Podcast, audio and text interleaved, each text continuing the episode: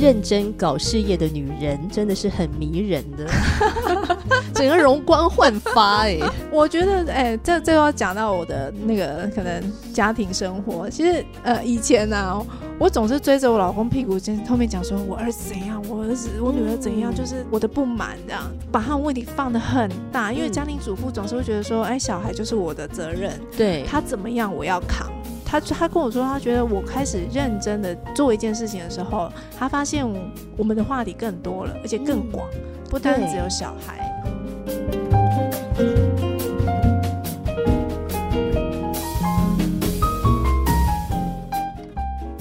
迎收听史哥哥与天天妹，我是天天妹。今天史哥哥不在，天天妹来当家，找我的好朋友阿嘎来聊天。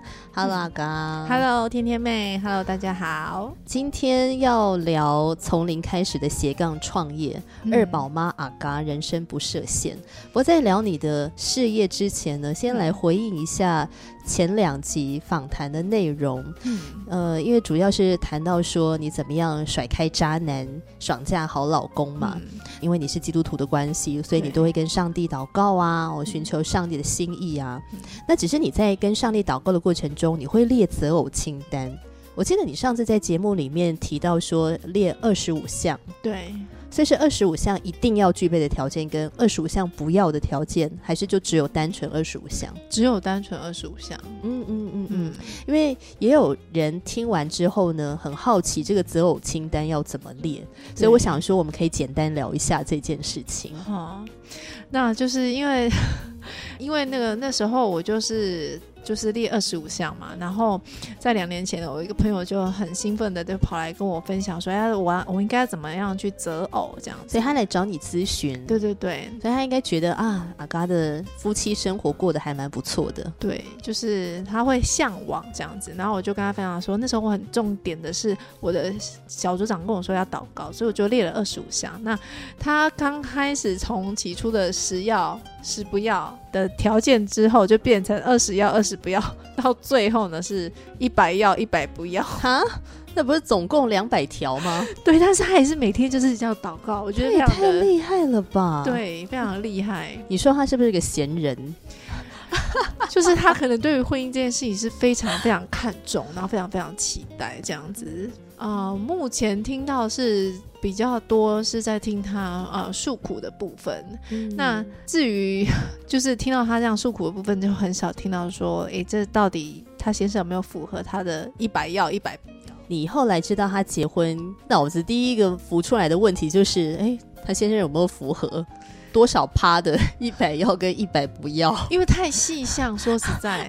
我也没办法帮他一一的对，你知道吗？真的很好奇他的择偶清单到底怎么列的，实在太厉害。到底择偶清单要怎么列？我想我们在节目呃就是要聊精油事业之前，我们可以先简单回应一下，因为可能有些听众朋友有也会蛮好奇的。对，嗯，可能就是抓大方向吧，一定要的。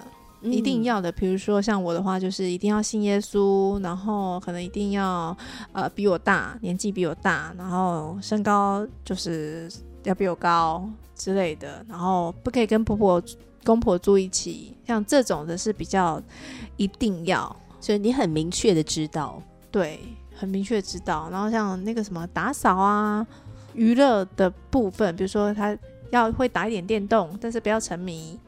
然后会喜欢运动，像这种条件我就觉得很重要。然后要会理财，嗯，对，嗯这等类的。我印象中上一集节目里面，你还有提到说要能够接纳你的爸爸妈妈，能够爱他们，对，这个也很重要。对，然后爱小孩，对，嗯，是的。所以就是一个很清楚明确的择偶清单。对，因为我觉得这是很基本的家庭能够维系、然后维持下去，嗯嗯嗯的必备条件。对，那虽然说周水水好像也没有完全符合，我觉得那个程度没有讲的非常的，比如说那个打扫要是自动自发跟声控，对，但是我觉得还可以，还行啦，就是可以维系。对，那你那个朋友的一百要跟一百不要实在太惊人了。我在想，它里面会不会列出一些那种脸上不可以有痣，然后戴金边眼镜，然后头发只能这样子平的，然后吃饭不可以发出声音哦。诸如此类这种有点太哎，可是我觉得如果真的有人列这样的一个择偶条件的话，我会觉得有点荒谬。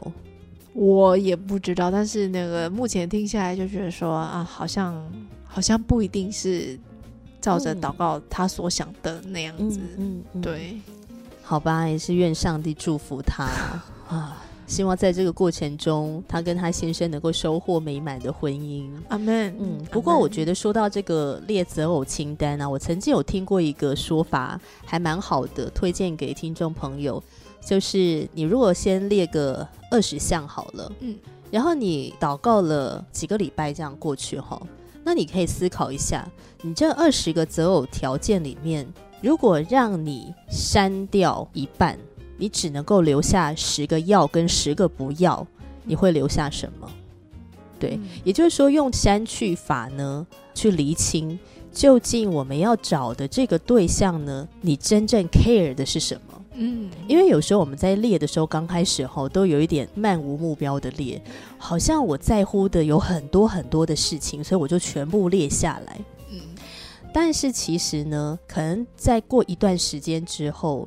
你就发现，哎，其实是需要这个微调的，对。所以你在这个微调、微调的过程当中，最后你会找到你真正在乎的那几个要跟几个不要。嗯嗯，像有一些人，他可能就删去法之后，就发现，哎，其实他真正看重的，可能就只有五件事情。嗯，比如说对方要很负责任，嗯啊，不会说谎。或是能够孝顺父母，但又有界限，好，诸如此类的这样子。那至于他是不是一个会打扮啊，会不会下厨啊，好像就没有这么重要了。哈，当然每一个人的择偶的期待是不一样的。对，但是或许你可以透过这种一阵子微调的过程中，你会呃列出一个更合适的、更具体的一个择偶清单出来。嗯，那这个是我自己的经验啊，那我也觉得还蛮好用的。嗯。那嘎呢？你觉得就是对于要列择偶清单的朋友，你刚刚有提到说目标明确，那你觉得还有还有什么？还有什么？就是比如说你自己很不喜欢的，你真的是只要人家一踩到一点就会爆炸呢？那那我一定要对对对对，你要察觉自知道自己的地雷点在哪里。嗯，对，这个是很重要诶。对，因为有时候我们会看到别人就觉得哦，这个很理想化嘛啊，应该是要像。就是像别人的先生那样子，可是实际上可能你的个性就不是你那个别人的太太啦，所以你还是要清楚知道自己的个性跟自己的喜好，然后还有一些，所以像你的雷是什么？我的雷哦，哦，我的雷就是不能骂脏话，嗯。嗯，很明确，对，然后还有说谎，嗯，说谎也不行。对，就是这就是关乎品格的啦，就是脏话啊，然后说谎这些的。好哦，那如果你对于列择偶清单这件事情，如果还有什么疑问的话，你可以留言，可以在 Spotify 啊、Fire Story、Apple Podcast 留言。天天妹或是哥哥，或者是我也可以请阿嘎，可以来回应一下哈。我们一起来列择偶清单。好，那么今天呢，主要就是要来分享这个从零开始的斜杠创业，嗯，怎么成为一个精油达人。从事精油事业之前，你是一个音乐老师，对，教小提琴跟钢琴吗？嗯，对，从我还没有毕业就开始教学生这样子。那为什么你后来会接触到精油事业呢？呃，就是呃，主要是要讲到五年呃七年前啊，因为我儿子那个阴睾症嘛，然后其中一个睾丸它是坏死的状态这样子，那我就很努力的去减少接触塑化剂，然后后来五年前我女儿出生，那因为她就是长得比较有分量，然后就常常让我肩颈酸痛，所以我就。因为这样的关系，所以朋友就跟我介绍精油，那我就开始使用，然后也就是带着很很好东西跟好朋友分享的心情，然后也开始分享给亲朋身边的亲朋好友这样子。那你为什么后来真的要去创业精油事业？对，我觉得我的那个进入婚姻之后啊，我先生是很支持我那时候全职带小孩。嗯，那也因为音乐教学的关系，我可以分配我的时间。比如说，我就是礼拜三一整天，然后就去教学生。那那天呢，我就可以把小孩可能托给我爸妈。那我爸妈就是你看一个礼拜一天的祖孙情之光，他们也很快乐。然后我可以脱离那时候幼儿时期的小孩，然后我自己去教学生，那也不会与社会脱轨这样子。所以我先生那时候就觉得说，哎，这样子的 tempo 跟脚脚步，他觉得很好。那我也一直觉得说，精油我就用的很开心啊，我就是顺手分享，我没有太大的期待，而且那时候。这个精油的品牌才刚进到台湾，所以我不知道说它原来是可以做出一番成绩，所以我就没有想太多，就单纯就使用者。然后到最后是可能今年吧，因为这一两年疫情的关系，所以我的教学的那个单位他们有点受影响，所以我就也被影响了一些些这样子。那我就开始想说，哦，原来我这样十年的在这个单位。这样服务了十年，那我最后得到的是被影响，好，那我就开始思考说，这是我要的吗？嗯，那我发现说，原来我的精油事业是可以在更往上、更往上，然后甚至可以也是可以帮助别人。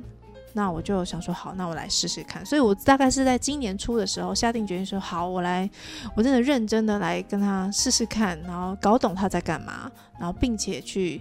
执行这样子，今年初吗？对。可是你好像接触精油已经还蛮多年的，对不对？对对对，至少也有。你刚刚说七年嘛？嗯，差不多五年。哦，五年。我女儿出生，是那就照顾女儿，常筋骨酸痛。对对对。嗯，可是你会不会觉得蛮可惜的？就是说放下音乐的这个工作。放下音乐的工作，对啊，尤其是不是很多人都讲吗？要培养一个音乐老师，砸了多少钱呢？就是下了重本。对，呃，我觉得这个问题啊，就让我想到，就是我的朋友们就会问我说：“哎，你自己本身是一个小音老师，那你怎么没有让你自己的小孩去学乐器这样子？”哦，那我就开始想思考说，为什么我不这么 push 小孩？嗯。因缘，后来我想想，我回溯到我小时候，因为我觉得我小时候学琴，当然我很快乐，然后我也会很自动自发去练琴，所以我爸妈觉得说，哎，好像相较于课业，我比较喜欢练乐器，好，所以他们就觉得我可以走这一条路这样子。那我走这条路了，我觉我实在是觉得很辛苦，也花了真的很多的。呃，父母的心血这样子，但是呢，在这其中啊，我比较多看到是我父亲一直会说他他怎么样努力让我可以学音乐，而不是我自己多么努力以至于我可以继续学音乐。这种感觉听起来就是，当然你。你打从心里面的知道你的爸爸妈妈的辛苦，对他们的供应，这个你当然都知道。但是我刚这样听下来的感觉就是说，好像是爸爸把他的梦想或者期待，对，建立在你的身上，希望你去完成它。对，但是到底是不是你很喜欢，你也很享受，好像是个问号。其实我在那个大，我那我之前有分享过，说我高中那时候考考大学嘛，我就是考了第一次就考了不好，然后第二次再考就考了更不好，然后那时候我只剩下基督书院可以选择。应该不不是讲只剩下基督书院可以选择，就是我 可以。现在我们这样讲的话，听起来基督书院是一个很三流的学校。好了，我只能说呢，当时候它不是一个在体制内的一个大学，对，它还蛮特别，它是独立招生的，而且它是一个教会学校嘛，宗教学校，所以一般人一刚开始的时候一定不会。成为他第一个选择啦，就第对对，然后后来后来在那就是在那个你知道重考的时候，我想说那我是不是不适合念了？但是我父亲还是很很支持，他就觉得你就念音乐吧，我就希望我们家族可以出一个念音乐的孩子这样子，所以我也就还是硬着头皮了，继续把它念完。那我就发现说。哦，这过程当中其实很痛苦，因为我也很想去试试看别的东西、别的领域，可是我没有办法哎，因为我爸爸就是跟我说，你就是继续读下去，你就被决定了。对，所以当我可开始可以有这样结婚之后，我先生给我的空间非常的大，他觉得我都可以去尝试，但是就只是不要不要不要伤害自己，就是不要让自己受伤，这样就可以了。我必须说，你结了婚之后，应该觉得天哪，我的人生自由释放。我为什么会这么讲呢？因为我跟阿嘎认识非常多年嘛，我们就是大学的时候，我们就是同一个学校。我们又同一个教会，就认识了十几年这样子。然后以前呢，我都会跟阿嘎讲说：“你老爸管你会不会管的太夸张了？晚上八点，你人还没回家就开始夺命连环扣。”对，因为他觉得这地球是很危险的。然后你跟朋友出去，爸爸还会跟在后面偷偷的观察这样子。对，真的隐形的保镖。我那时候大看看电影是什么时候？高中有一次偷偷的，因为那时候我爸的状态就是没有很好，偷偷的，那是我第一次进电影院，你知道我多么兴奋又害怕吗？很怕被我爸俩包这样，但是对，就是他就管很紧这样子。嗯，所以进入婚姻之后，就先生给你很大自由，而且你名正言顺的，就是脱离了父母的那个羽翼嘛。对，所以也开始在思考说，哎，有没有其他的可能性？对，可是你，你爸会不会很希望你去开音乐教室之类的？哦，我超想，他想说女儿，我赞助你。那时候我刚毕业的时候，他就跟我说，你就自己开一间呐，你就自己开一间呐。我就请那我就叫那个妹妹，就我妹妹来那个帮忙顾店，就是顾那个柜台这样子。对，然后我我那时候记得我就。我就千分的不愿意，因为我就觉得我又要再被你控制了。我宁可就是自由自在的跑，然后我也不想要被一家音乐教室这样绑住，这样子好像就我的人生就在那边了。我不愿意，所以那时候我就一直没有去正视我爸的问题，然后也都是 我爸只要这问题一来，我就会说啊，嗯，打太极，对，就是不会去跟他讲这个问题，这样。可是你后来决定要正视这个问题嘞，你决定要对你爸进行断舍离。对，因为我觉得我真的很想要尝试看看，嗯，我想要知道说，我想要尽我的全力去试试看，到底我合不合适。那我问你哦，你开始发展精油事业的时候，因为你如果要同时兼顾你的音乐老师的教学，嗯，我觉得是会有点困难了。所以你渐渐的那个比重一定会是精油事业的时间会越来越多嘛？对。然后你现在就是音乐工作，就是暂时先放下嘛？没有，还是同步进行。OK，还是同步进行，但是是以精油事业为重嘛？对。那你刚开始要发展的时候，你敢告诉你爸吗？我我不太跟他讲这个，哎，就自己偷偷摸摸的进行。也没有偷偷摸摸，就是在我先生 眼皮子底下光明正大进行这样。是，但是尽量不让他老人家知道。对，因为他其实我那时候开始经营的直销的时候，我的妈妈，我先跟我妈妈讲，然后我希望得到妈妈的支持这样子。然后呢，我妈妈就说：“那个是不是骗人的啊？那个是不是老鼠会 啊？”然后我就跟他说：“那不是啊，那个是一个美国公司，他们应该不是这样子。”然后我就跟他说：“实际上我有看到我的那个。”薪水进账嘛，所以他应该不是骗人的。然后妈妈就跟我说：“嗯，好啦，那不要被骗就好了啦。嗯，然后也不要投入太多钱呐，这样子。他反正他的印象当中就就是只需要投入很多钱，然后可能会被骗。那当然出于一个爱啦，就是说他不希望你受到伤害这样。对。那我问你哦，你在这个创业的路上是怎么样有这个信心？因为你过去没有做过这样的事情嘛，对，所以你要走一条没有走过的路。怎么样会有这个力量能够继续做下去？然后到现在，你建立了一个三百多人的团队出来。嗯，还是最回到最起初，就是今年初的时候，我的朋友们，嗯，那他们也都是妈妈，很多的妈妈就是因为小孩的关系，所以他会使用精油，因为想要给小孩比较天然的，没有。没有其他添加的东西在用在小孩身上，那当他们这样子使用，他们觉得哎精油很好，他也觉得说他想要推广给更多的妈妈，他想要在可能这个这个产业里面有崭露头角，找回自己的价值感。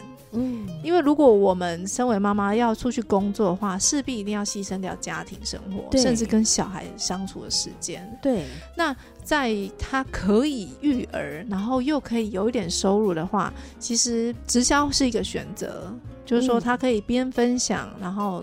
他也可以顾着小孩这样，对。那所以当他愿意的时候，我就觉得好啊，你都想，你都想要达到一个目标了，那我应该要陪着你。所以因为这样的动力，我不想要让我的会员可能觉得很失望，他他的人生就只能是这样而已，就是只能当妈妈而已。所以我就很努力的也跟着他们一起向前进。其实我自己的那个企图心没有很大。但是呢，是因为这些妈妈们让我觉得说，对啊，我们他因为我自己还有音乐教学嘛，可是他们没有啊，所以他就觉得自己的在家庭的那个价值感是很低，哇，对，所以我就为了他们，我觉得好，那我们一起试试看，冲冲看。哦，很多人都会讲说啊，家庭主妇很棒啊，很重要啊，然后真的很辛苦啊。嗯，所以每次为什么母亲节的时候才会特别的，就是被大家颂颂扬嘛？父亲节就显然低调比较多。就你刚刚的那种说法，就是说，真的蛮多家庭主妇到最后面那个价值感会很低落。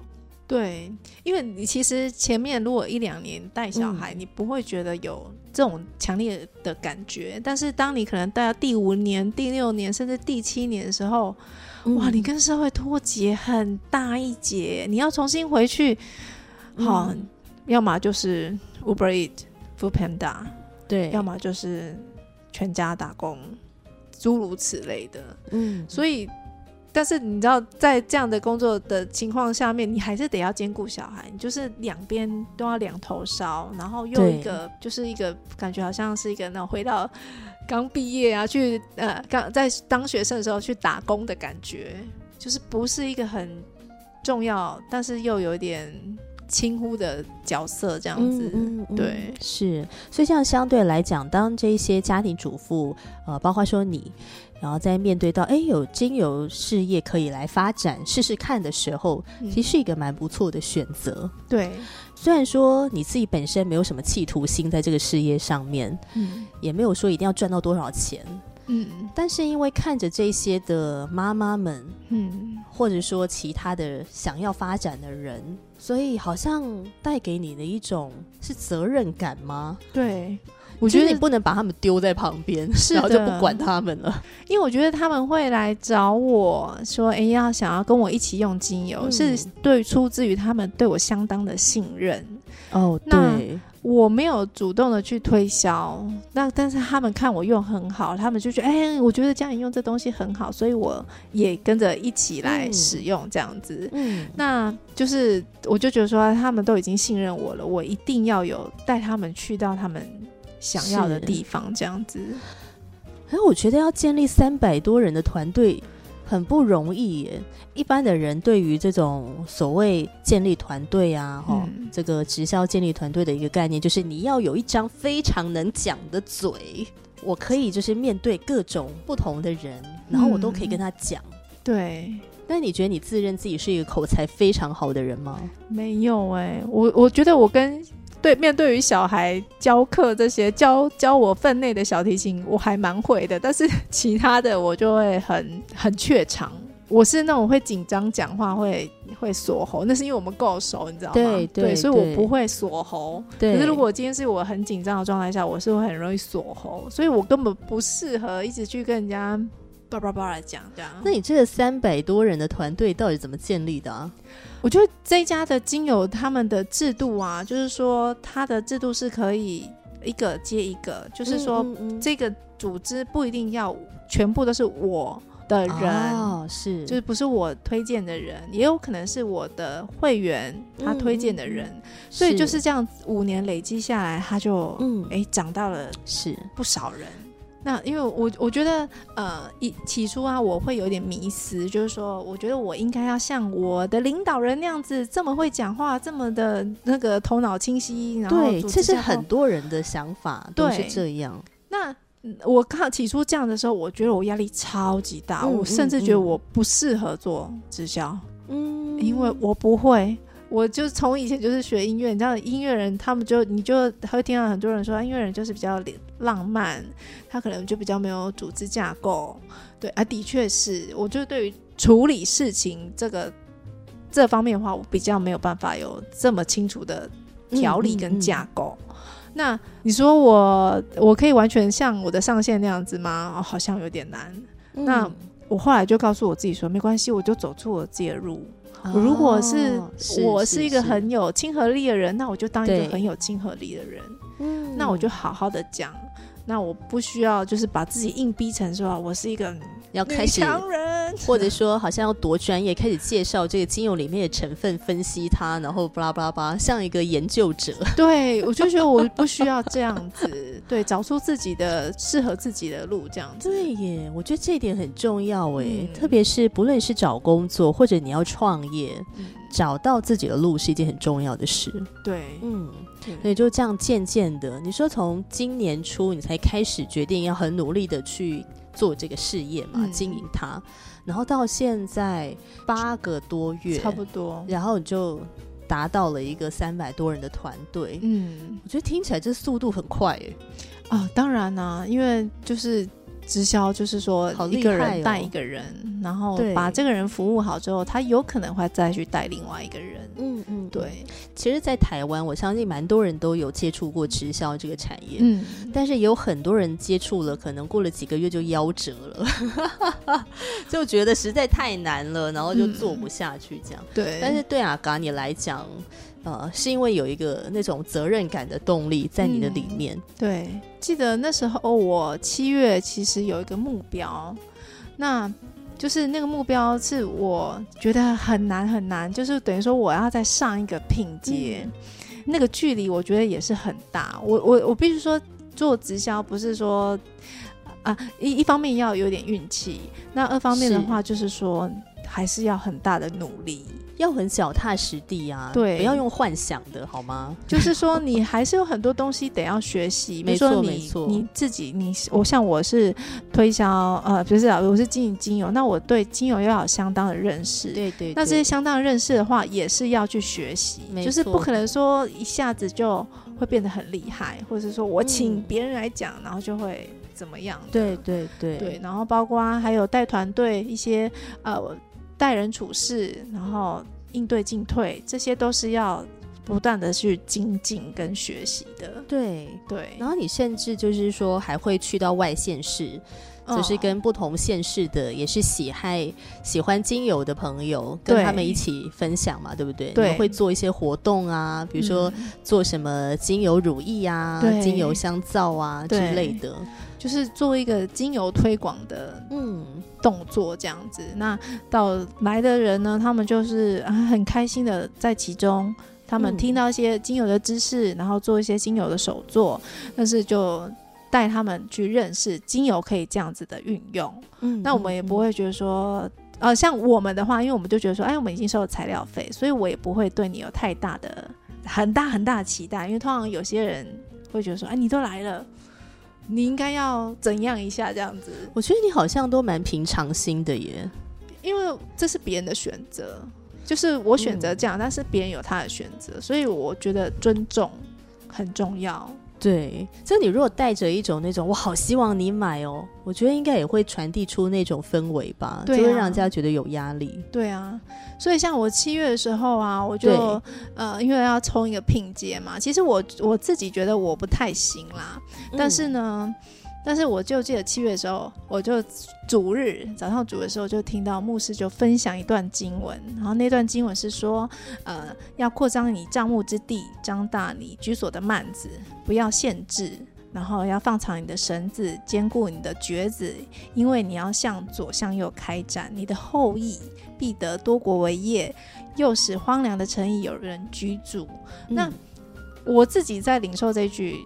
话的时候呢，我觉得上帝告诉我说，你就是很努力的去做，然后很用力的去做，然后呢，要扩张自己的能力，不要限制自己，不要觉得自己不行。嗯，那上帝必祝福我这样子。那当我领受之之后，我就觉得说，好啊，上帝你也这样子跟我跟我说了，那我势必一定要尽我全力去试试看。嗯，我最怕是我没有尽全力，然后我失败了，然后在那抱怨，是不是？对。那我觉得，我觉得那倒不如我尽全力，那失败就失败了。嗯，对，至少我没有遗憾。对，我是经历过的。那那就是假设我失败，我也知道说啊，好，下次我可以怎么努力，而不是就是你知道在那边啊，我不行啊，我觉得我不行啊，就是，嗯嗯嗯，我觉得这对我来讲是一个很大很大对自己信任跟对上帝信心的一个挑战。嗯，对。哇，所以你后来真的就算有达到目标吗？对，有有达到生聘这样子。觉得在那一刻心情怎么样？会不会觉得嗯，好激动？我觉得啊，很激动。然后我很感谢相信我的人。嗯，就是那时候，我记得我的介绍人，他就是当我不行的时候，他就跟我说：“我觉得你一定可以，你只要尽全力，我觉得你一定可以的。”然后我底下的经营者，就是我的会员经营者，他们。也一直告诉我嘉颖阿刚，你是可以的，你是可以的，我觉得你一定没问题。而且你当你上去之后，我觉得我一定也可以。哇，所以就是这样激励很多人呢。对，因为他们总是总是要看着前面的人怎么做嘛。就像我那时候跟你说，我一接触的时候，那那个精油公司才进来，所以没有成功的人，嗯，所以我们根本不知道说啊。现在要干嘛？所以我就只是单纯分享。所以你也算是元老级的。是啊，是啊。哇塞，好妙哦。对啊，所以当如果你前面有一个人，哎，他他，你看他成功了，那你你就会对自己有期待，说，哎，我是不是可以像这个人一样成功？嗯嗯。那你就会试着朝着他的方向去努力，这样。因为我听你说，你说你现在的那个收入已经超过你教。你就是当音乐老师的收入，对，那时候嗯，以现在来讲的话，应该超过五六倍，恭喜。谢谢谢谢谢谢谢，那就是努力的成果。是，但是除了看到这个薪水进账开心之外，就是说也发现，哎，就是你所带领的这个团队当中，大家也用的很开心。嗯，我觉得那也是一种成就感。对，像嗯，我上个礼拜啊，就去服务我一个新的会员。那我这个新的会员，他就带着他的同事来，然后这个同事呢，他就跟我聊聊聊，他就跟我很。他就说他很有兴趣那种，呃，我们有一套套组叫做十经，那这十经是从圣经旧约出现的一些植物，就是你会看到什么祭司啊，把牛膝草拿出来摇一摇，摇祭嘛，摇一摇，然后有做熏香啊，做杀菌消毒的动作这样。我了解一下“十经”这两个字，“十”是食物的“十”吗？不是，是 ten，就是那个一二三四五六七八九十的十。哦，金是黄金的金。哦。十金，对，这名字好特别。对，就十支，对，十支那个经文里面会出现的精油这样子。然后，因为这这套精油是对于呃小朋友脑部修复是很好的。那他那个会员的朋友的同事就很有兴趣问这一支。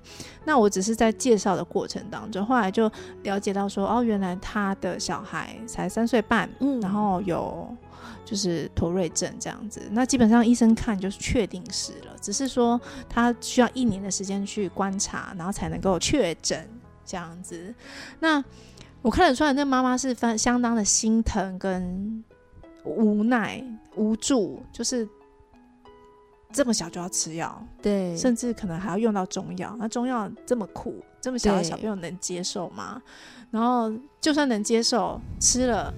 但是不能保证说小孩没有其他的反应，就是比如说他会有一些眨眼睛啊、转脖子，甚至之后会有发出声音。那当下听到的时候就觉得很很为很心疼呐，就是说啊，他可以用精油，我觉得很好，他可以在这么小的时间就帮他赶快，可能让他的脑神经再更好，状况更再更好一些，然后。我也在当中就跟他说：“哎，我会为你祷告，因为我觉得这条是一个很不容易的路，这样子。所以我在这样分享的过程当中，我不单单只是把精油带给他，我也觉得说我可以把信仰带给他，因为你这样十经就是上帝，上帝就记载在圣经上面的精油，他如果使用的话，他应该要对上帝有一点认识，有一点信任，嗯，那它不单单只是在呃身体上面可以用精油，它在心灵上面，它也是可以试着依靠上帝。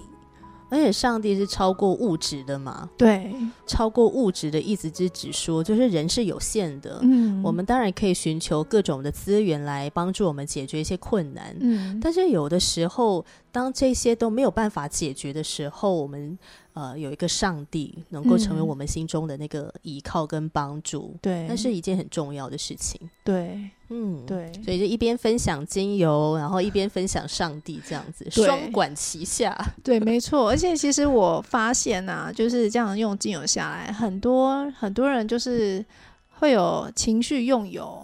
就是情绪，用油是什么？就是说他可能心情不好，或者说甚至是有一点忧郁症，对，就是呃那个呃神经失调这样子的状况，所以他们会想要借由精油来放松他们心情。嗯，那其实我在介绍我会员的时候，我就会也会跟他讲到谈到信仰的部分，你不单单的只是可以用嗅觉去，就是呢可以不单单只是用精油去呃就是吸嗅，然后改去影响我们的海马回，让我们心情变好。那还可以呢，就是有一个。上帝可以让你依靠，就是你可以跟他倾心吐意啊，你可以跟他讲嗯你的心情如何，然后对上帝帮助你这样子。嗯，嗯，那你觉得当你从事精油事业这样做下来，你感受到的是什么？价值感这些都有。然后其实我刚刚也很想要讲一句话，嗯，就是当当你在讲这些事情的时候呢，嗯我想讲的就是。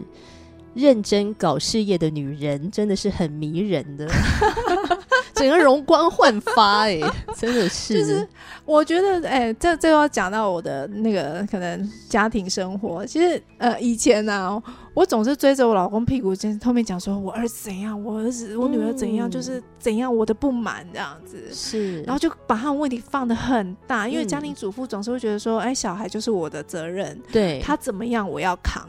对，那现在呢，我老公就比较，他他跟我说，他觉得我开始认真的做一件事情的时候，他发现我们的话题更多了，而且更嗯广，不单只有小孩。好，就是回应到牧师说，就是说那个小孩呢是上帝交给我们站管的产业，对对，要不然有我以前就会一直觉得说啊，我的小孩怎样，我的小孩怎样，就变成是我的，我希望他嗯变成怎么样。那当我有事情做的时候呢，我就觉得 OK，你你做好你的事情，那妈妈也做好我的事情。那小孩看到我在认真做事情的时候，他也会知道说，嗯，妈妈都在认真了，那我是不是应该要认真一下？对耶，对，像比如说我我小孩现在可能在学习嘛，有时候他有些地方他觉得不能突破，那我也可我就可以坦坦的跟他分享说，哎、妈妈那时候是怎么突破的？妈妈怎么下定决心？妈妈怎么用尽全力？就很有说服力。对不然很多小孩都觉得说，听你在讲，对，要不然就是妈妈就会说，我以前念书的时候，然后小孩就说，啊，你念书的时候是怎么样不？可考。对，那可是像七月份的时候，他就知道说，哎、妈妈就是真的很认真。对，那在这个过程当中，我也把我的小孩交给我先生。嗯，我先生看见我在很努力做一件事情，他觉得哦，我从来没看我老婆这么认真过。他的 他的读书时期我没有参与过，但是他现在在拼事业这个时期，我真的是认真的看到了，所以他也就是把呃两个小孩带得很好。对对，对，然后就觉得哎、整个家庭的那个以前会觉得都是我带小孩，可是现嗯在我会觉得哎、他也有负担。对，所以就整个那个平衡感就又更好了。所以我说，为什么我现在帮他打九十分 的原因是这样子。嗯，对就是万事都互相效力，对，然后达到一个啊很好的一个状态，这样子。对。我以前会看他，希望他赶快高升嘛。现在他也会跟我说，我也很很期待你高升，这样，就是一起啦。对对对，嗯然后有一种一起成长啊，对不对？都迈向更好的自己。对我，觉得这是一件还蛮重要的事，所以像有些人就会讲说，在婚姻当中，如果停止成长的话，其实蛮可怕的。哦，对我像我之前就可能就会比较像那种深宫啊，可能没有到深宫啦，但是有点像怨妇这样子。可是我必须说，你还没有做精油事业之前，我跟身边的一些就是也跟你认识的朋友，我们都觉得你已经很厉害了，因为你就会发展一些食物啊，比如说做面包啊、做蛋糕啊，然后做手工皂啊什么的，你就很会发展自己的生活，已经很厉害了。啊，我觉得我还蛮乐意体验生活，嗯嗯，对对。对，然后我对我喜欢找事做啦，嗯嗯，不要让自己生活很 boring，除非你自己本身就享受 boring 的生活，那就当我没讲。但是先生不一定会喜欢你是 boring 的生活啊。对啊，我觉得很多时候我们就是看到停止成长，或者说对生活已经没有那个好奇心跟探索性的另一半，我们就是默默的看在眼里。可是，当你看到你的另一半，就是哎，他他他开始去探索很多的，就是解锁很多新的这个能力出来，好，然后去学习，然后去成长。我觉得，身为你的伴侣是很开心的。对，嗯，对，好棒哦。那我们节目呢？哦，今天这一集聊的特别久。好，那你觉得在最后，你你会想要跟听众朋友说什么呢？就是关于这个创业这件事情啊。关于创业这件事情，我觉得呃，身为全职妈妈啊，其实全职妈妈这角色是我自己选的。我觉得教养小孩非常的重要，因为我在教育，就是也在教别人小孩，我就觉得教自己小孩非常重要。但是往往这种教学的过程当中，会太注重。小孩他的能力变成你的成绩哦，对，那我觉得这样就会迷失了。起初为什么要带小孩？那自己当小孩可能表现不如你预期的时候，你就会觉得说，我是不是做的不够好？我是不是就不适合，不是一个很好的全职妈妈？那我觉得，如果你可以找出自己的一些事情来做的话。你会在让你的育儿的生活当中会更快乐，或更加的精彩。人妻发自肺腑的，不是因为看太多妈妈都觉得自己啊没有什么价值感。嗯，对，我先生不会让我有这种感觉，但是不一定每个先生都是这样子。对对，而且有的时候的那个家庭主妇他们的心酸就是，我已经对现在这种。呃，相夫教子的家庭生活感到很 boring 了，很没价值感了。然后偏偏先生还要常常来踩我的雷呀，或者是让我自我价值感变得更低落。嗯嗯，所以好不好找到自己想做的事情，嗯，好好的发展，好好的享受这个人生是很重要的事。不要等到八十岁的时候在那边感叹。真的，今天谢谢阿嘎，谢谢你的分享，谢谢大家，也欢迎听众朋友可以透过 Spotify、Fire Story、Apple Podcast 留言给我，并且订阅史哥哥与天天妹。那我们下次再见了，拜拜。